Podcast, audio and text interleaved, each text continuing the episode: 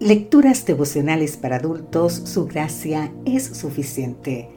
Cortesía del Departamento de Comunicaciones de la Iglesia Adventista del Séptimo Día Gascue en Santo Domingo, capital de la República Dominicana.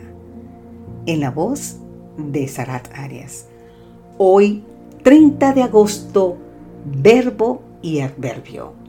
Colosenses capítulo 3, versículo 12 nos dice, de entrañable misericordia, de bondad, de humildad, de mansedumbre, de paciencia. La base del cristianismo son las relaciones.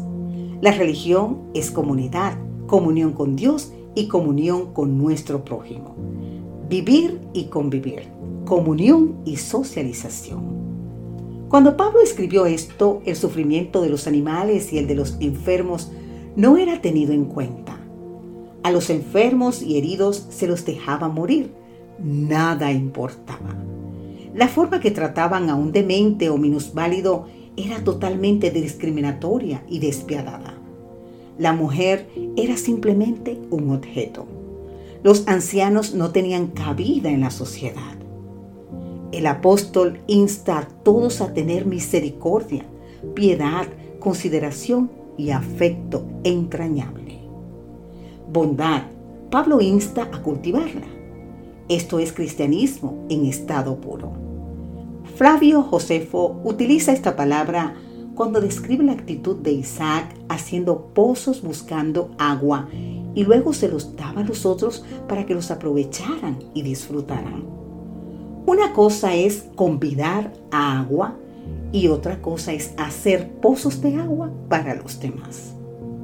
Humildad, no se trata de considerarse menos como persona o de servilismo. La humildad está basada en el sentido de criatura. El ser humano es una criatura del Dios creador. Frente a Él no podemos sentir otra cosa que humildad. Y considerándonos todos criaturas y dependientes del Creador, debemos expresar humildad frente a los demás, porque somos todos hijos necesitados y dependientes por igual no hay lugar para la arrogancia. Ahora bien, mansedumbre. Esta es una característica particular que combina extrañablemente la firmeza con la dulzura. La persona se controla porque Dios la controla. El deseado de todas las gentes de la autora Elena Ed White, exactamente en la página 682, nos dice, Mansedumbre es la ausencia de justificación propia, lo opuesto a la agresividad. Es una ecuanimidad dulce y bondadosa. Nuestro Salvador fue el ejemplo perfecto de verdadera mansedumbre. ¿Qué dice de paciencia? Solo pensar la forma paciente como Dios nos ha tratado nos compromete a ser más pacientes con los demás. Gerson, destacado teólogo francés del siglo XIV, solía decir lo siguiente.